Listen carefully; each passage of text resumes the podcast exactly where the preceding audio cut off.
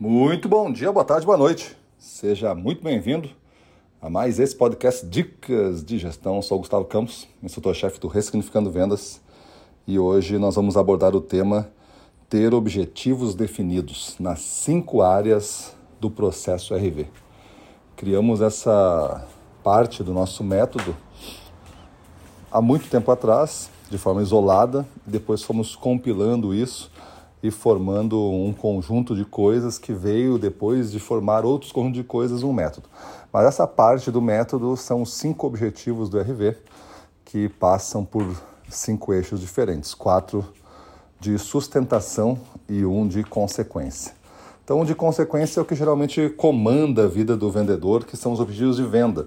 Aí vai desde o faturamento financeiro até o faturamento por unidades, quilos, pesos, peças, litros, coisas desse tipo, até passar por faturamento por cliente, é, participação dentro do, do estabelecimento, é, mix vendido, muito das coisas que podem refletir né, em venda, qual é a consequência de venda.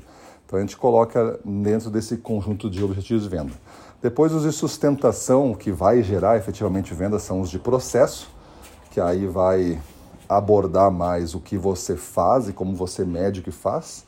Um clássico é a frequência de visitas, então isso mede processo. Quanto mais você visita o cliente, mais esse indicador vai para cima. E se for um cliente importante, isso é relevante. Então, indicadores que medem o que você está fazendo. É, o terceiro eixo são os indicadores de relacionamento, mede como é que está a saúde do relacionamento entre você e o seu cliente, entre você e seu líder, dentro de você e da sua equipe. Então são indicadores que nós consideramos relevantes porque a venda se faz através de um processo de confiança e esse processo de confiança necessita de um relacionamento profissional.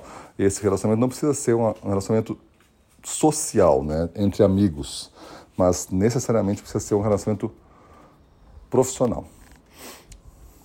Falando de processos e falando de relacionamento, tem um o quarto eixo que é os objetivos de aprendizagem.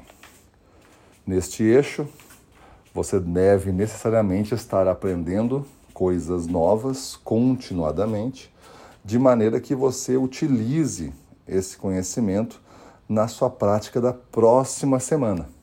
Então, são pequenos degraus que você sobe toda semana para usar na próxima semana. E um grande indicador de aprendizagem é justamente a avaliação pós-venda é, ou pós-atendimento de cada abordagem que você fez no dia.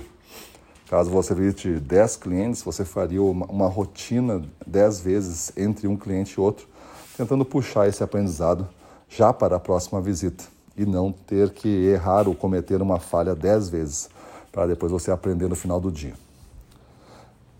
E por fim, o objetivo de marca pessoal. O objetivo de marca pessoal é aquele que você quer representar alguma coisa dentro do seu estilo de venda, dentro da sua naturalidade, você fez um plano, esse plano tem que representar um produto vendável, um produto desejável, do valor, que é você, que se associa a outro produto, que é o que você vende, um serviço ou um produto físico, que se associa a uma empresa que você trabalha. Então nós temos aqui três coisas: o produto propriamente dito, ou serviço, você e a empresa que você trabalha. Então essas três coisas têm que estar compactadas num plano de marca pessoal, que é o nosso quinto eixo aqui, que são os objetivos de marca pessoal. O que você quer representar para o seu cliente, para o seu mercado, qual é o seu legado todo dentro desse segmento. Então esses cinco eixos arquitetados, eles vão gerar muito mais venda do que somente ficar pensando em como faturar mais, como vender mais, sem ter isso desenhado para baixo. Às vezes, a, o pensamento nesses eixos e, e a união deles vai montar algo que vai fazer com que você trabalhe até menos horas para ter o mesmo resultado. Se você organizar todo o esforço e trabalhar é, mais inteligentemente a mesma quantidade de horas que você trabalha hoje, talvez você já faça o dobro do que está fazendo. Geralmente esses resultados são o que acontece porque nós não temos o dobro de tempo para trabalhar, já trabalhamos o máximo possível. O dia só tem 24 horas e precisa ser otimizado e não estendido. Beleza? Então pensa nisso, pensa como é que é o seu dia, muda a tua vida e vamos para cima deles.